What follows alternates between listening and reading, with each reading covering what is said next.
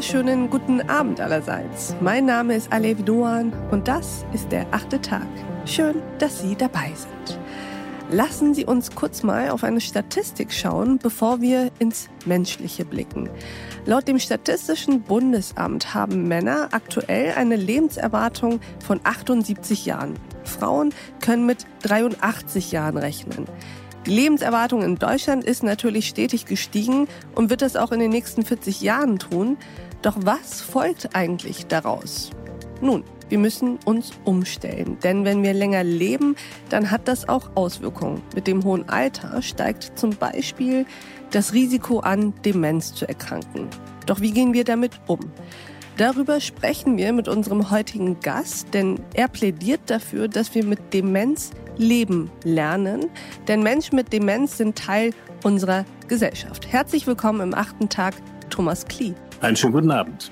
Herr Klee, wollen Sie sich uns mal kurz vorstellen? Sehr gerne. Ich bin von Haus aus Jurist, arbeite an der Evangelischen Hochschule in Freiburg schon seit vielen Jahrzehnten, muss man sagen.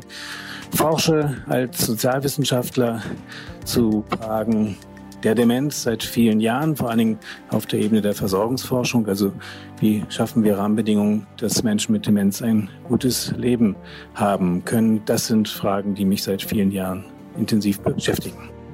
Und Sie sind heute hier mit einem sehr klaren Plädoyer, finde ich. Worum geht es Ihnen, Herr Klee?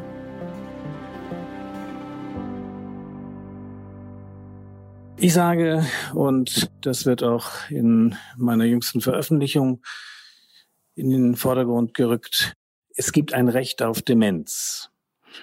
Da fragt man sich zunächst, was soll denn das? Weil ich will auch gar keine Demenz haben. Ich fürchte mich davor. Möchte alles tun, zu vermeiden, an Demenz zu erkranken. Wir haben sehr viel in die Forschung investiert, dass man die Ursachen Demenz herausfindet und etwas ursächlich gegen die Erkrankung tun kann. Aber wir müssen nach vielen Jahren internationaler Forschung feststellen, es gibt die Pille gegen Demenz nicht. Wir haben sehr viele Menschen mit Demenz in unserem Land, 1,6 Millionen. Wir haben etwa dreimal so viele Menschen, die sich alltäglich mit Menschen mit Demenz beschäftigen, ihr Leben mit ihnen teilen. Und das ist eine gesellschaftliche Herausforderung, die sich daraus ergibt. Wenn es die Pille gegen Demenz nicht gibt, dann müssen wir als Gesellschaft alles tun, dass Menschen mit Demenz Bedingungen für ein gutes Leben vorfinden. Insofern ein Recht auf Demenz, ein Recht darauf, Bedingungen guten Lebens vor Ort vorfinden zu können, die es möglich machen, demütigungsfrei mit Demenz sein Leben zu leben und nicht an den Belastungen in die Knie zu gehen, wenn man die Sorge für Menschen mit Demenz sich zu einer Aufgabe gemacht hat, privat oder beruflich. Insofern ein Recht auf Demenz als eine Anforderung an eine menschliche Gesellschaft, die die Zuversicht schenkt, auch wenn du an Demenz erkrankt sein solltest oder bist, für dich ist gesorgt. Geht es, Heckli, im Endeffekt nicht auch darum, Demenz neu und anders zu denken, nämlich nicht als eine Krankheit, die einen aus dem Leben nimmt und vom Leben trennt, sondern als eine Lebensform? Völlig richtig. Wir haben 50, 60 je nach Zählungsweise verschiedene Demenzvarianten. Die lassen sich auch mehr oder weniger diagnostizieren. Und es ist auch wichtig, eine Differentialdiagnostik zum besseren Verstehen und zum Herausfinden der adäquaten Begleitung zu vermitteln, möglich zu machen. Aber worum es im Kern geht, ist mit Demenz leben zu lernen, weil wir können Demenz nicht heilen. Insofern müssen wir Demenz als Lebensform akzeptieren. Für uns selbst nicht einfach, für die an uns Zugehörigen auch nicht einfach und für die Gesellschaft wichtig, wenn wir unser menschliches Gesicht gegenüber dieser besonders vulnerablen Gruppe zeigen wollen für die Zukunft. Ja, Demenz ist eine Lebensform. Das Interessante ist ja, Heckli, auf der einen Seite ist Demenz eigentlich ein fast alltäglicher Teil unseres Lebens. Ich kenne fast niemanden, der nicht einen Angehörigen hat, der Demenz hat. Und gleichzeitig verschließen wir so ein wenig unsere Augen davor, was das gesamtgesellschaftlich für uns bedeutet. Für unser soziales Miteinander, für, auch für unsere Volkswirtschaft, aber eben auch für unsere Familien und Nachbarschaften. Wie erklären Sie sich diese Ambivalenz eigentlich? Nun, Demenz stellt viel von dem in Frage, was in einer modernen Gesellschaft zählt. Nicht Rationalität, Selbstkontrolle, Autarkie, Autonomie in einem bestimmten Verständnis, das ich allerdings anthropologisch nicht unbedingt teile. Menschen mit Demenz, sie sind eine Irritation für uns und zum Teil haben wir richtig Angst vor ihnen. Wovor haben wir da eigentlich Angst? Sie stellen das in Frage, was wir in unserem Leben als besonders wichtig erachten. Kontrolle, Leistungsfähigkeit, Wettbewerb. Und ja, das zählt denn unter diesen Vorzeichen so nicht mehr. Man könnte manchmal auch sagen, zum Glück nicht mehr. Insofern können sie auch unsere Lehrmeister sein, was Leben alles heißt und heißen kann. Das ist ja fast schon ein Akt der Rebellion in dieser auf Optimierung getrimmten Gesellschaft. So könnte man das sehen, ja. Menschen mit Demenz stellen produktiv in Frage, was unsere Welt beschäftigt, vordringlich beschäftigt. Und insofern, ja, jede Zeit verdient eine Krankheit, die zu ihr passt, wenn man so will.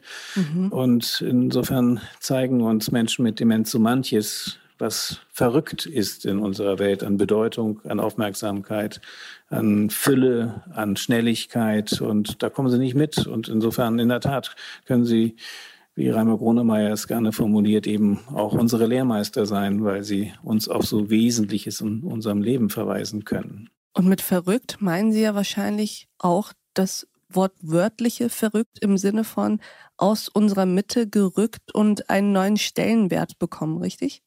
Ja, nun gut, wir haben, wenn man dieses Wortspiel oder Wort des Verrückt, Verrückens ernst nimmt, haben wir zum einen damit zu tun, dass Menschen mit Demenz gerne mental aus unserer Wahrnehmung gerückt werden, dass wir uns vorstellen, ja, sie sind vielleicht am besten in Heimen aufgehoben oder in Demenzdörfern, also wenigstens nicht in der Mitte unserer Gesellschaft.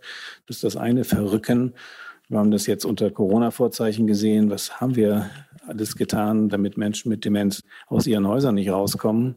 Das war nicht freundlich, das war auch ungesund, das konnte sogar tödlich enden. Das ist das eine Verrücken, mhm. dass wir sie aus unserer Mitte herausnehmen, wo man ja auch sagen muss, die meisten werden zu Hause versorgt und sind dann zumindest in irgendeiner Mitte, denn auch noch da, nämlich in der Mitte der Partnerschaft oder der Familie. Aber wir rücken in einem anderen Sinne natürlich in der Tat das, wofür die Mensch steht, auch heraus aus unserem Leben. Und insofern sind das eben grundsätzliche anthropologische Fragen. Was heißt eigentlich Menschsein? Was macht äh, das Wesen des Menschen aus? Und das ist eben nicht nur die qualitätsgesicherte Lebensführung, die Selbstoptimierung, sondern das heißt auch loslassen können, erleben können, in gewisser Weise seinen inneren Stimmen und der Emotionalität folgen. Und dafür stehen auch und gerade Menschen mit Demenz im Guten und im Schlechten. Mhm. Ich bin da ganz bei Ihnen, denn je nachdem, welches Menschenbild man hat, kann man ja auch unterschiedliche Wege finden, mit Menschen, die an Demenz erkrankt sind, umzugehen. Wenn ich jetzt zum Beispiel nicht daran denke, dass jeder Mensch ein Homo economicus ist, sondern davon ausgehe, dass wir Menschen vor allem soziale und kooperierende Wesen sind, dann stelle ich mir natürlich die Frage, wer, wenn nicht wir, sollten so etwas meistern können, wie Menschen mit Demenz einen Platz in unserer Mitte einzuräumen? Oder würden Sie sagen, wir haben uns von diesem Wesenskern zu weit entfernt, von diesem Kern des Menschlichen, nämlich dem Sozialen und Kooperierenden und auch Solidarischen? Naja, zum Glück nicht ganz. Nicht wir Menschen bleiben soziale Wesen. Wir brauchen das Du. Und wir haben gerade eine Umfrage mit Allensbach gemacht zum Thema junge Pflege. Sind eigentlich auch junge Menschen bereit, Pflegeaufgaben Solidarität gegenüber vulnerablen Bevölkerungsgruppen zu übernehmen. Und wir stellen fest, ja, es ist eine doch recht große Zahl von jungen Menschen, die jetzt schon sich beteiligen an Sorgeaufgaben, wie wir das etwas weiter gefasst nennen. Und es sind auch sehr viele, knapp 50 Prozent, bereit, das auch in der Zukunft zu tun. Und das heißt, wir haben doch, äh, wenn man so will, eine solidarische Seite in unserer Gesellschaft, auch in unserem Habitus, in unseren Einstellungen. Das ist die eine Seite. Also die gibt es und mhm. wir leben ja viel alltägliche Solidarität. Nicht die Pflegeversicherung in Deutschland überlässt die Pflege im Wesentlichen den An- und Zugehörigen und das nicht nur unter Bedingungen, die wir irgendwie als nur hilfreich oder ausreichend äh, ansehen können. Aber es gibt die andere Seite, nicht? Also die Seite, die auf Optimierung setzt, die alles, was ökonomisch nicht verwertbar ist, nicht mehr mit einem Werturteil versieht. Und ich sehe auch mit einer gewissen Sorge die Debatte um den assistierten Suizid.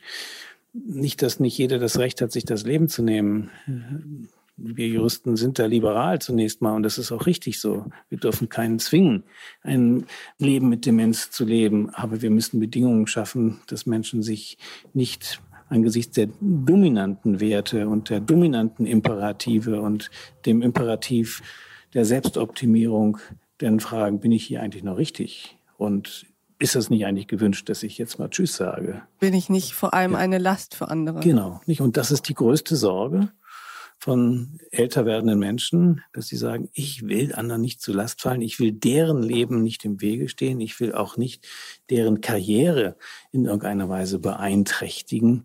Die sollen doch fortkommen, die sollen das Leben genießen, das steht doch jetzt gerade im Vordergrund.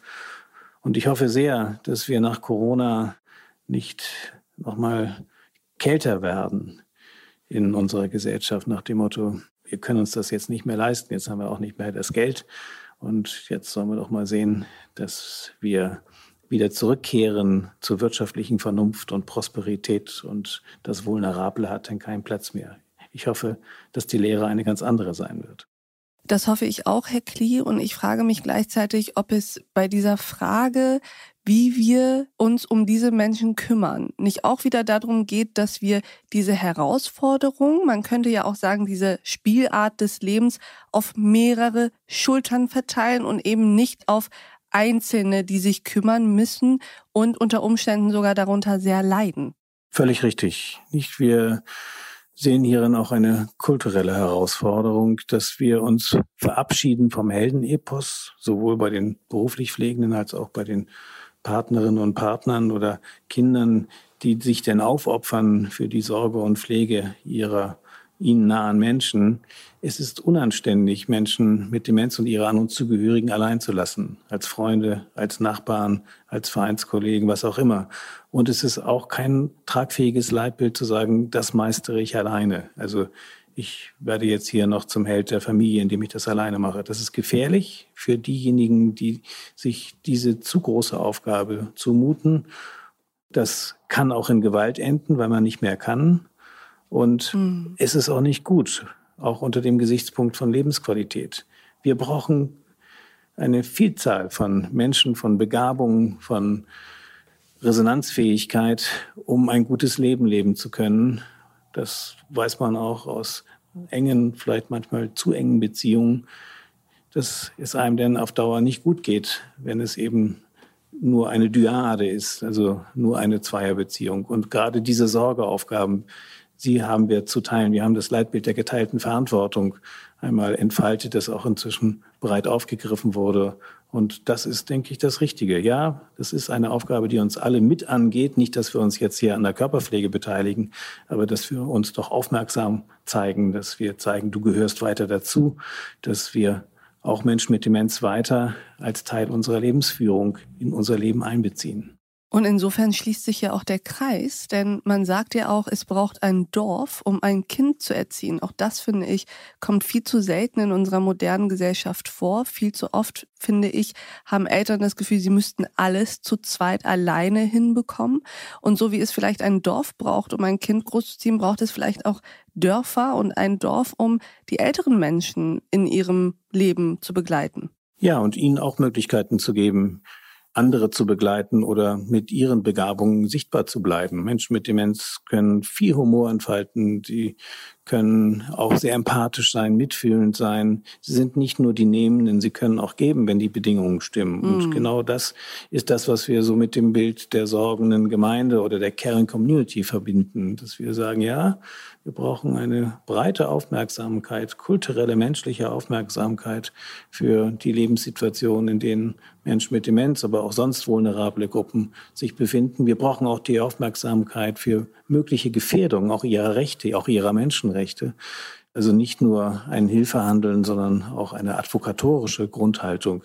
Auch sie brauchen wir und wir dürfen uns nicht daran gewöhnen, dass Menschen mit Demenz zu Hause eingeschlossen werden. Mhm. Wir haben den Kinderschutz, wir haben dort eine größere Aufmerksamkeit erlernt. Und das müssen wir auch gegenüber älteren Menschen und ihren Gefährdungen tun. Und wenn so etwas geschieht, immerhin zehn Prozent der Menschen mit Demenz, die zu Hause leben, werden eingesperrt, sediert und oder fixiert. Das ist nicht anständig, das macht man nicht, das ist nicht gut, das ist nicht gesund. Das ist auch ein Hinweis darauf, hier kommt jemand nicht mehr zurecht mit der Situation oder. Hier ist jemand ja. überfordert, ja. Genau.